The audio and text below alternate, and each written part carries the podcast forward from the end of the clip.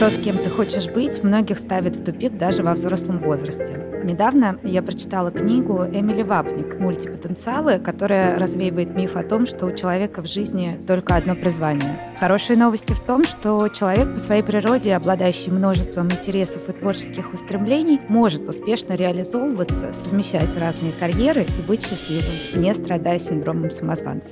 Привет, меня зовут Маша, и это подкаст про «Слушать себя».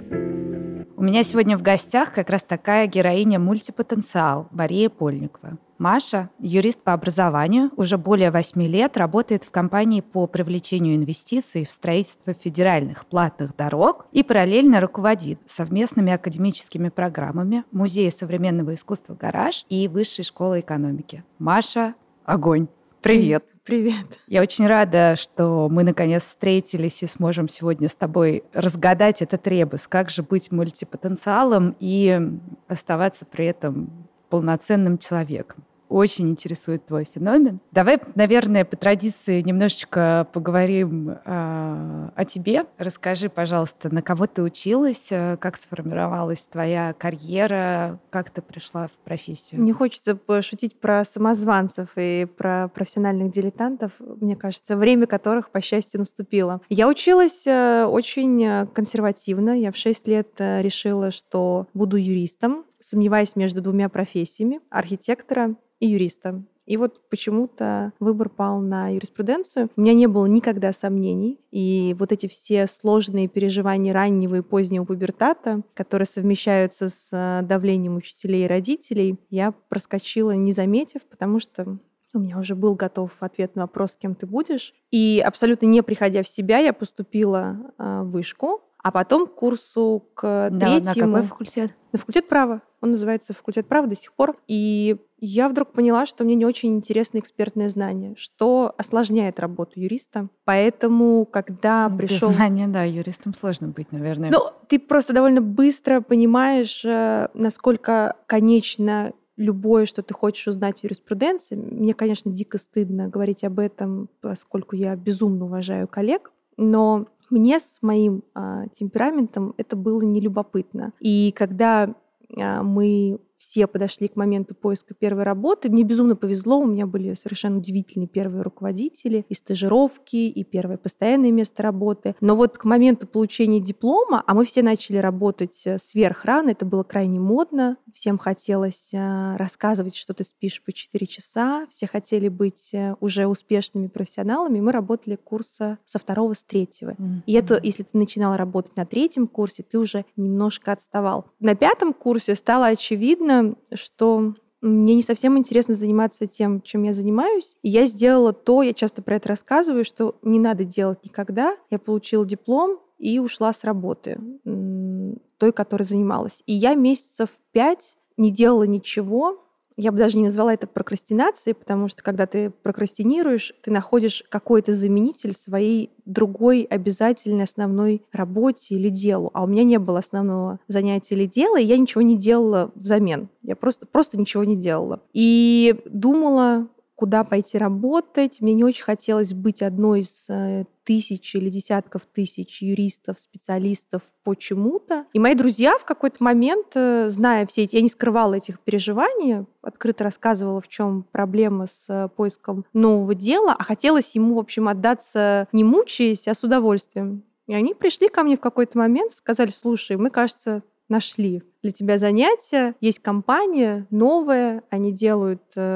впервые для России большие инвестиционные проекты инфраструктурные с э, привлечением частного финансирования. Такого пока еще не было. Интересно, вот. как твои друзья поняли, что это твое? А потому что нет, они очень корыстные люди. Э, они знали, что ищут в команду юристов для э, этих проектов. И нужны были юристы, которые имели опыт в стройке и в закупках. Странная комбинация немножко, а у меня, по счастью, было и то, и то. И, в общем, я пришла и влюбилась в то, чем занимается компания, и до сих пор испытываю эти сильные чувства. Тем более, что это, собственно, было искомое, потому что юристы в инфраструктурном проекте играют несколько иную роль, и они вынуждены перестраиваться, понимая, что главное явно не они. Я хотела задать вопрос про вот эту склонность э, к мультипотенциальности. Как я понимаю, еще в студенческие годы кто-то там, значит, свободное время от учебы, это одной основной работы, шел там, я не знаю, в бар с друзьями, либо заниматься бальными танцами, или там путешествовать, или фотографировать, не знаю, ну, каким-то хобби. А Мария склонялась всегда к каким-то еще дополнительным активностям, и вот академическая среда, как я понимаю, а, в тебе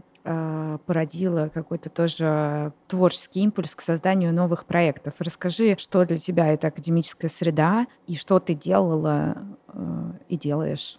В вышке мы придумали, будучи совсем неприлично юными, а, открытую правовую школу. Она до сих пор существует. Это проект для школьников, которые хотят э, как раз, может быть, не допустить ошибки быстрее понять, что они не созданы для экспертной работы юриста. Хотят изучить э, отдельные отрасли права, но в упрощенной версии, которая будет э, и любопытна, но при этом доступна, когда тебе 14 лет, угу. и ты никогда в жизни не изучал право всерьез. То есть это, это некая школа юного юриста. Да, это была школа юного юриста. Угу. По-прежнему школа живет. И вот мы ее сделали. Я была ее первым директором и входила в состав преподавателей.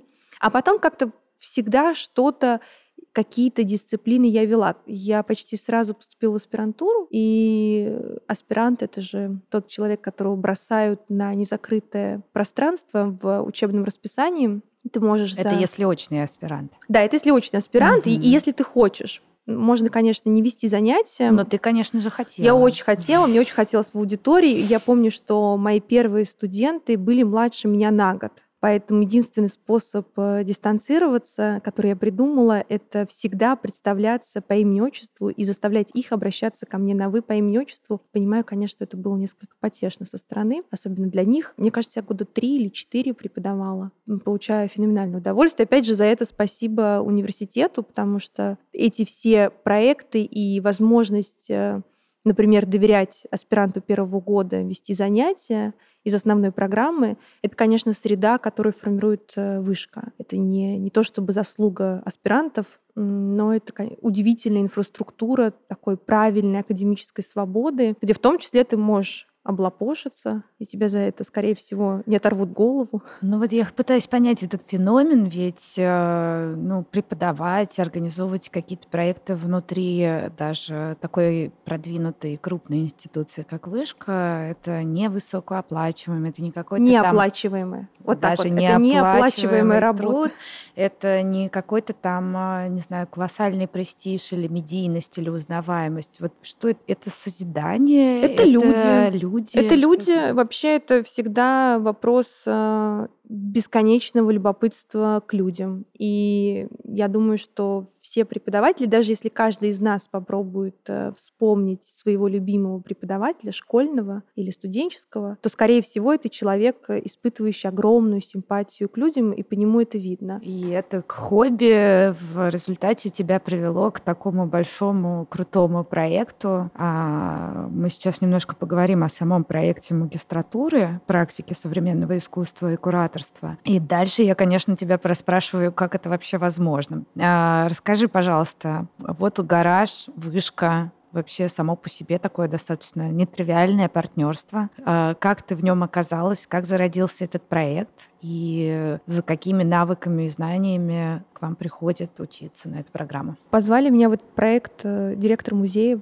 зная мою любовь к высшей школе экономики слепую, пригласил меня придумать, как с вышкой сработаться, как организовать это партнерство, чтобы оно обладало какими-то важными характеристиками и как потом запустить эту программу. А скажи, а как а, у гаража есть а, огромное количество других образовательных инициатив и на самой площадке музея, и э, много поп-ап программ. Я услышала, что интеграция в такую классическую академическую образовательную среду это было таким одним из желаний гаража, наверное, канонизировать некое, некое образование образование в сфере современного искусства. А как еще, э, как еще отличается образование в магистратуре в вышке от э, других образовательных продуктов гаража? Ну, я думаю, что это единственная программа, которая ставит целью дать профессию, никакие другие... Не образ... просто дополнительные знания, да. а это уже действительно диплом, который дает... Это, это даже дело не в дипломе, это дело в некоторой ответственности, которую команда берет на себя, заявляя, что окончив эту программу, вы будете способны к некоторой работе с определенным уровнем качества и профессионализма. И ни одна другая просветительская инициатива гаража, я думаю, такой задачи не ставит. И вообще это то, что во многом отличает, я думаю, программы высшего образования от всех других э, форматов образовательных, что и делает отчасти долгосрочными эти проекты, потому что собрать э, магистратуру, прогнать один-два набора и потом разойтись, это очень тяжко по соотношению усилий и результата. Как ты собрала эту магистрскую программу? Э, как тебе это удалось? Потому что достаточно ответственное задание, наверное, да? Это же не то, чтобы ты там упаковал какой-то онлайн-курс и свободен. Я, кстати, постоянно пытаюсь э, заставить преподавателей нашей программы начать собирать онлайн-части, именно как записи лекций, они пока сопротивляются, но я надеюсь, что найду какой-то а, решающий довод. Мне очень повезло. У меня в проекте хорошая роль. Я не тот человек, который мучительно собирал архитектуру программы. У нас есть э, прекрасный академический руководитель Катя Наземцева, старший куратор музея «Гараж». И это была ее часть работы. То есть я на этапе запуска проекта отвечала за, прежде всего, за то, как нам работать с университетом, потому что любые внешние партнеры для любого университета могут выглядеть, наверное, в двух основных качествах. Либо как захватчики, либо как э, классные новые напарники. Чтобы не быть захватчиком, ты как минимум не должен претендовать на чужие ставки, на чужие часы и прочее, прочее. И вообще как-то явиться в университет э, к тем, с кем тебе потом работать, а не спускаться именем в приказе ректора в таком ультимативном порядке, а что теперь мы дружим э, с музеем «Гараж». Поэтому я, пока Катя собирала архитектуру, я ходила по университету, ходила ко всем руководителям профильных программ бакалавриата и магистратуры, потому что в Вышке есть школа истории, есть школа культурологии, они занимаются историей искусств в том числе. Рассказывала о наших намерениях, спрашивала позиции коллег, кажется ли им, что это нужно и важно, есть ли с их точки зрения те, кто хотят получать такое образование. И в итоге, когда мы пришли уже на финальные встречи, переговоры с ректоратом, на вопрос, э, как вы думаете, э, что скажут э, коллеги из университета, которые занимаются смежными темами, мы радостно ответили, что они уже высказались, они за. И это было то, на чем я концентрировала усилия, помимо всей бюрократической составляющей. То есть ты такое было связующее звено именно внутри вышки, которое, в общем, так сказать, ну, я прилич... рассказывала, да. продавала им э, все преимущества. Да, я вначале продала гаражу свою корпоративную лояльность э, внутри вышки, а потом э, вышке продала гараж.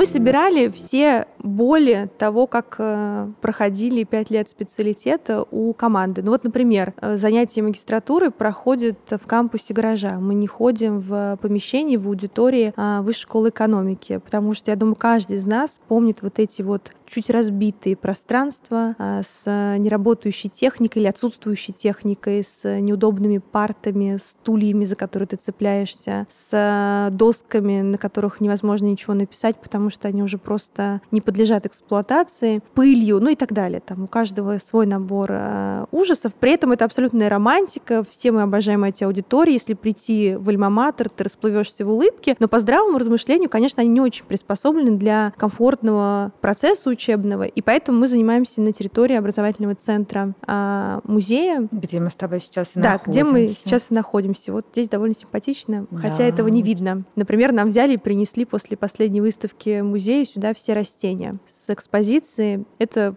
прямо скажем, добавляет э, какого-то комфорта. Ты, ну, в парке, рядом такая роскошная да. библиотека. Нет, это библиотека это, кстати, для обучения. Э, библиотека это был отдельный аргумент. Э, у гаража своя библиотека. Это самая крупная библиотека в России по современному искусству. И, конечно, для студентов э, наполнение этой библиотеки имеет феноменальное значение собрать ее в стенах университета было бы, во-первых, незачем, а во-вторых, тот факт, что для посещения библиотеки тебе нужно просто пересечь холл, и вот ты уже можешь заниматься чем угодно, написанием эссе или подготовкой к семинарам, это, конечно, огромное преимущество. Но мне кажется, искусство и уже тем более погружение в мир искусства требует как раз такого медитативного амбиента, какой есть здесь, и круто, что так все получилось. Плюс музей рядом, то есть ты можешь показать э, жизнь музея в, в ее закулисной составляющей, тебе для этого тоже не надо как-то специально собираться, выбираться. Сейчас шел монтаж э, новых выставок в гараже, и мы приходили на этот монтаж со студентами, прямо наблюдая за тем, как происходит все, и без купюр, без какой-то протокольной версии открытого урока, где тебе показывают, вот уже готовое к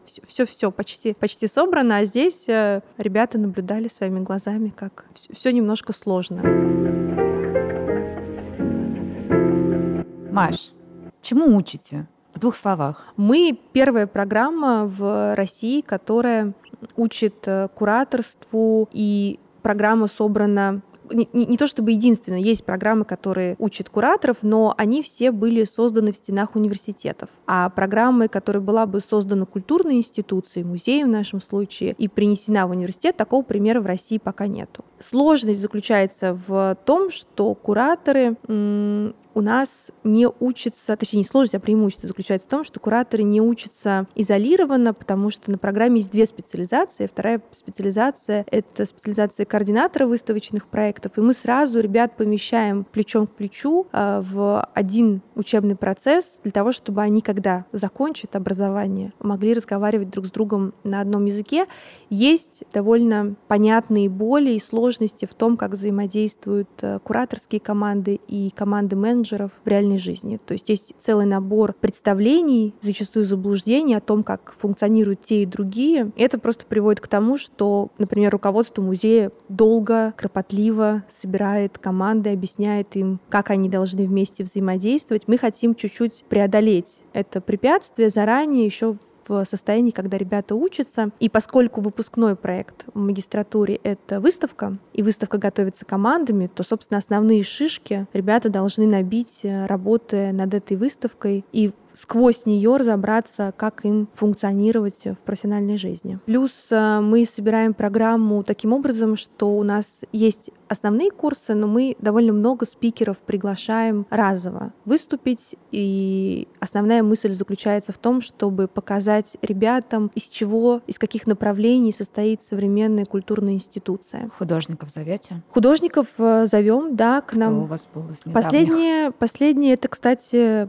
воспользуюсь случаем, приятно поздравить новый директор ГЦИ «Урал» Кристина Горланова. Она является резидентом мастерских э, гаража, она художник и куратор. И вот она приходила рассказывать э, ребятам о том, как работают э, региональные институции. Нужно понимать, что состав программы — это ребят со всей страны, поэтому возможность поделиться тем, как устроена жизнь в очень разных городах, это, конечно, важная для них возможность как раз хотел задать вопрос о том, как будут трудоустраиваться только что свежеиспеченные кураторы, ведь э, многим представляется, что этот не, э, мир искусства, он такой элитарный, богемный, туда ты никак не, пойдё, не попадешь случайно, что тебе нужно там просто с молоком матери впитать эту богемную среду. Вернисажность. Потом, вернисажность, я не знаю, сквотность, что еще. И потом уже ты там окажешься. А какие вы предлагаете возможности возможные сценарии развития карьерные для, для выпускников? Мы очень динамично развиваемся, и это абсолютно не пустые слова. А, и количество специалистов, которые нужны сегодня, в, в том числе в музейных институциях, оно, я думаю, несопоставимо даже с тем, что было еще три года назад, пять лет тому назад. Во-первых, у больших проектов появляется много новых направлений, которых раньше просто не существовало. Раньше у нас не было никогда отдела инклюзии. Раньше раньше э, те же музеи не занимались э, фандрайзинговыми проектами, не создавали эндаумент фонды, не было такого развитого состава публичных программ. И все это требует людей. И совершенно не обязательно людей, которые всю жизнь мечтали работать в музее. В общем, это, наверное, главный тренд профессиональный, который происходит сегодня с культурными институциями. Туда все больше приходит работать тех, кто никогда не связывал в своих планах жизнь с условными музеями, и не обязательно приходит работать над чем-то строго музейным. То есть человек может прийти из мира консалтинга и найти себя в менеджериальной позиции внутри музея. Это может быть э, финансовый директор, который всю жизнь занимался чем-то совсем другим, работал на заводе, а теперь хочет э, работать в музее. Для него, как для профессионала, это, в общем, а, очень понятный горизонтальный переход. Никакой разницы для его профессии нет. Но просто он работает в совсем другой институции. Поэтому мы честно говоря, не испытываем ни малейших сомнений в безумном голоде. И, кстати, все руководители а, любых проектов, а, о которых мы все знаем, постоянно говорят о том, что им негде брать людей. Все крупные музеи Москвы, например, сейчас занимаются стройкой. Пушкинский строит музейный городок. ГТГ собирается реконструировать здание на Крымском валу. Это новые выставочные пространства, это новые пространства под публичные программы. Кто-то этими программами должен насыщать э, музеи. Но и частные галереи так или иначе развиваются частные не только галереи. в Москве, но и да, по, по всей стране. Тот же Урал, потрясающий пример, и Петербург, и Владивосток. Э, есть удивительные проекты на юге России, в Краснодаре, э, в Ростове. Ой, да. я, кстати, надо такую карту, мне кажется, у гаража есть вот эта арт-мэп. Надо ее, наверное, уже масштабировать до страны, пора бы. Потому что действительно есть ощущение что там и восприятие России, Моск... что все концентрируется в Москве, а, хотя на самом деле... Далеко вот... не так. Нет, да? далеко не так. А и... у вас есть студенты, которые приезжают из других городов? У нас больше половины студентов — это не москвичи. И это то, к чему мы стремились, потому что у нас нет мысли и задачи оставить всех, кто приехал непременно работать э, в Москве. Мы бы хотели, чтобы ребята, э, вернувшись э, в свои региональные проекты сохранили горизонтальные связи, потому что, конечно, магистратура, вообще как любое образование, это определенный нетворкинг. Если ты выпускаешься и у тебя остаются в хороших друзьях ребята по всей стране, то дальше это удивительные возможности для взаимодействия. Мы бы хотели, чтобы, да, ребята оставались коллегами сквозь года. У нас учатся ведь не только те, кто жили на территории России, к нам приехали ребята из других стран и поступать, и у нас и учатся, например, прекрасная девушка из Узбекистана, которая потом будет развивать э, проект фонда современной культуры, открывающий в Ташкенте новое пространство. То есть наша мысль в том, что мы знаем, в каком активном состоянии находятся культурные проекты, в том числе на постсоветском пространстве. Мы знаем, что там негде зачастую взять кадры, и мы с радостью, если коллеги готовы потратить на это время, готовы учить для того, чтобы потом команды насыщались э, теми, кто прошел эту двухлетнюю школу. Миссия прекрасная. Маш, я хочу еще немножечко вернуться к нашей, а, так скажем, красной линии нашей беседы, к мультипотенциальности. А, расскажи, пожалуйста, ты упомянула, что есть люди из разных городов, из разных профессий, которые приходят к вам а, учиться. Но вот э, на примере даже вот ваших э, абитуриентов и студентов, кто эти мультипотенциалы? Вот, может быть, примеры какие-то расскажешь. Те, кто приходит учиться в магистратуру, это люди, которые себя довольно сильно и ощутимо любят, потому что потратить э, два года на очное образование, когда ты взрослый человек, это непросто и нужно найти на это время, то есть найти время на себя. Поэтому я думаю, что это основная черта. Если говорить о статистике, она у нас удивительная, и мы ее свели, когда и посмотрели на состав гендерный, возрастной и профессиональный. Мы поняли, что это действительно большая удача и успех, что мы попали в огромное количество людей, никак не связанных с работой в культуре, ни образованием, ни текущей профессией. И это То есть, э, если нас сегодня слушают бухгалтеры, финансисты, архитекторы... Архитекторы, у нас есть инженеры, инженеры, у нас есть они, они все ваши потенциальные студенты. Да, у нас есть фармацевт, точнее, он не фармацевт, он химик, но мы его шутливо иногда называем фармацевтом. Да, к нам приходили поступать очень-очень разные ребята, и надо понимать, что мы же не предъявляем требования наличия какого-то специализированного высшего образования. Это единственная программа по истории искусств, я думаю, которая не устанавливает пререквизитов, что тоже многих удивляет. То есть, когда я обрабатываю письма а, от абитуриентов, они с удивлением уточняют, правда ли, что не нужно иметь профильного образования. Вот я, например, архитектор, могу ли я прийти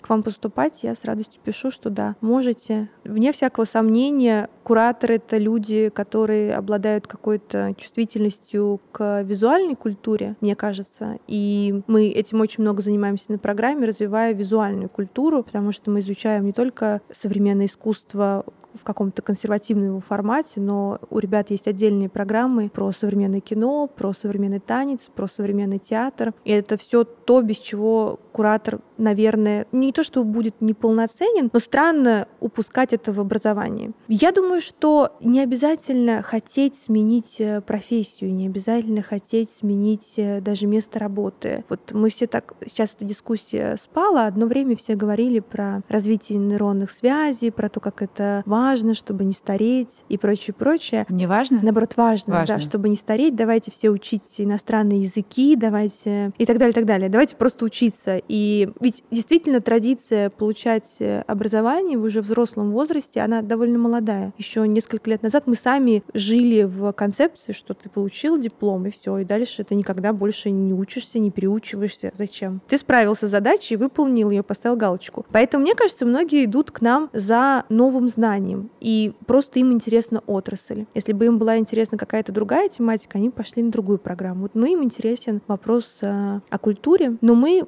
конечно, сильно стараемся, чтобы ребята как минимум э, попали в профессиональную среду и имели возможность задавать э, самые волнующие их вопросы а, тем, кто сегодня занимается культурой и не только в России. Потому что вот это как раз э, то, на что направлены, как мне кажется, все практикоориентированные магистратуры, это общение с э, профсообществом. Свободное, открытое, где ты можешь не иерархично, не через учебную часть потом вернуться к спикеру, написать ему имейл или в Фейсбуке, просить его совета и прочее, прочее. Давай вернемся к тебе. Очень много всего ты э, совмещаешь. Э, скажи, пожалуйста, тебе вот это вот э, понятие выгорания вообще знакомое, когда то проходило через твою жизнь или что ты делаешь, чтобы его избегать? Физическая усталость и эмоциональная усталость, она по временам накатывает на всех. Мне кажется, ее не надо бояться. А вот состояние, когда тебе скучно, оно иногда подкрадывается, ты начинаешь ощущать, что вот-вот, вот-вот ты загрустишь. И я просто... Идешь и осваиваешь новую профессию. Не совсем. Я, я вначале запираюсь где-то где одна, э, наедине с собой, и как-то вот, смотря в окно, потихонечку придумываю что-то новое, и иду этим заниматься. Но таких эпизодов в моей жизни было несколько, они каждый раз заканчивались каким-то классным новым проектом. В принципе, то есть, проект... если дать э, рецепт э, Маши Польниковой, да, то... диван, окно диван, окно и, а, и, и ну, как некая медитация для того, чтобы в параллели потом начать заниматься двумя, тремя, а может быть даже четырьмя крупными. Я не верю в то, историями. что вот э, сейчас э, очень много говорят о том, как ужасна работа в офисе. И она правда ужасна не потому, что она сконцентрирована вокруг офиса, а потому что ты постепенно обнаруживаешь себя выпивающим два часа в день чай с коллегами. И все мы подвластны пресловутым законам Паркинсона, которые действуют на всех. Этого невозможно избежать. Поэтому, мне кажется, вот эта структура офисно-центрированная, она и мешает людям заниматься несколькими проектами, потому что не можешь выйти зачастую даже свободно из помещения, тебе запрещают это делать какие-нибудь правила внутреннего распорядка. Вот как только все смирятся с тем, что э, нужно ориентироваться не на количество часов, которые человек проводит э, в своем кабинете, а на какие-то другие параметры, но это сложно, потому что нужно самому руководителю, команде сформулировать, чего они от этого человека ждут. На это нужно да, потратить. потому что есть профессии, которые существуют под конкретные KPI, а есть профессия, которая достаточно... Где нужно подумать, да.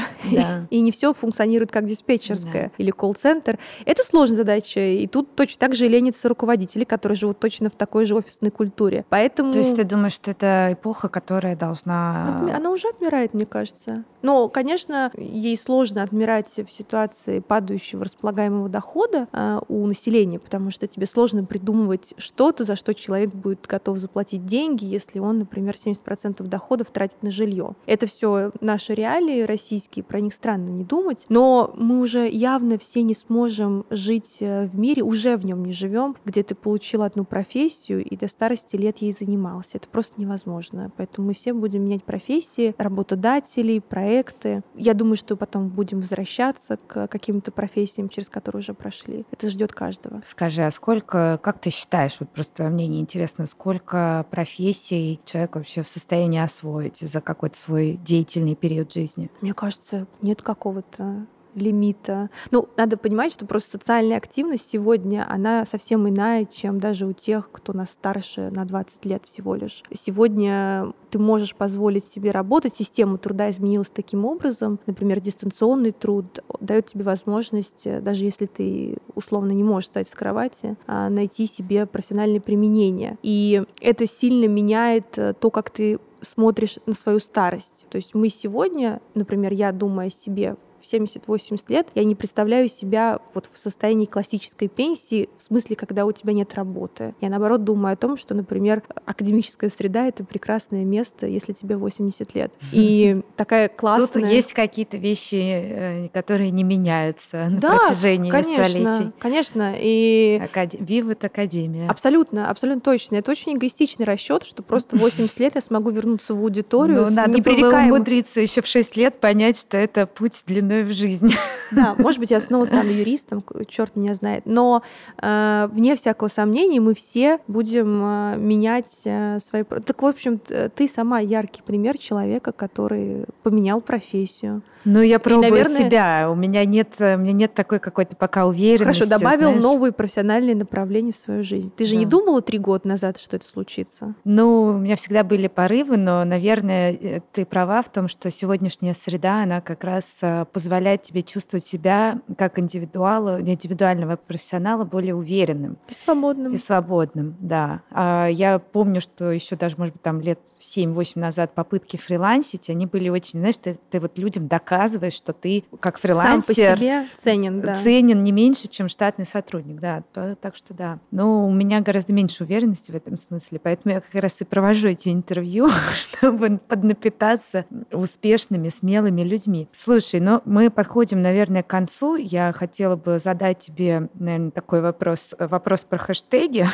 чтобы резюмировать. Вот, э, Маш, юриспруденция, инфраструктура, а, образование, современное искусство. Надо так в Фейсбуке подписывать свои посты, вести, да. Да, да. Вот у тебя такое облако тегов, а какие три вещи делают тебя тобой? Это ужасные вот эти вопросы, где ты должен как-то скатиться в самовосхваление. Самоидентификацию. Самоидентификацию. Ну, наверное, я, я точно очень люблю людей, и из этого следуют многие другие черты, Например, есть какие-то явления, которые мне не нравятся, и я не могу к ним остаться безразлично. Не нравятся они мне, потому что есть люди, у которых, может быть, нету силы, возможности немножко им противостоять, а у меня эти силы и возможности есть. Ну, наверное, какая-то энергичность. Не какая-то, я бы, наверное, сказала, Некоторая... достаточно повышенная энергичность. Генетическая энергичность. И я думаю, что вот эта вот э, потребность, э, которая, наверное, странно сочетается созвучно выше, потребность э, бывать абсолютно одной. И и физическое в том. То есть мне прям тяжело, когда я не могу побыть одна. Вот, поэтому я регулярно практикую э, ситуации, когда рядом нет никого. Мне не подходит в этом смысле машина, спортзал, вот вообще никого, и ты один. Ну, наверное, да, это три черты. Ну, это, кстати, для экстравертов это вот та черта интровертности, которая рано или поздно всплывает. Людям нужно... Ты как бы вроде как подпитываешься сама от собственных батареек, находясь наедине с собой. Ну да, так оно обычно и бывает, что ты просто восстанавливаешься и э, можешь потом функционировать с людьми, которых так любишь, э, спокойно, радостно, отдохнувшим. Понимаю тебя, Маш. Спасибо большое. Мне кажется, вот этот рассказ очень такой вдохновляющий про то, как не просто сидеть и мечтать, придумывать какие-то себе новые траектории своей жизни, а просто пойти уже и начать учиться. И, а, как выясняется, дорогие слушатели, мир искусства, он а, гораздо ближе, чем нам всем кажется. Вот буквально гораздо вот здесь больше вот... нуждается и гораздо во всех, больше? чем да, кажется да, да. со стороны буквально вот от парка культуры пешочком пройти, и ты в этом оазисе оказываешься просто восторг. А, скажи, мы где-то можем поподробнее узнать о вашей программе? У нас э, будет э, День открытых дверей. Кажется, мы его запланировали на 16 апреля. А, он пройдет в музее вечером, а, и мы будем рады всем, потому что, конечно, количество информации о программе иное, чем то, которое мы можем поместить э, в читаемые тексты на сайтах. И у нас каждый раз эти дни открытых дверей растягиваются до неприличия, в смысле продолжительности. Поэтому вот весной обязательно приходите. Это точно будет лучший шанс. Там будет и академический руководитель, и я задать вопросы о программе. С удовольствием приду и приглашаю всех со мной сходить в музей «Гараж». Всегда приятное времяпрепровождение. А за помощь в организации интервью я благодарю Музей современного искусства «Гараж» и лично Сашу Сербину. Спасибо. Всем всего хорошего.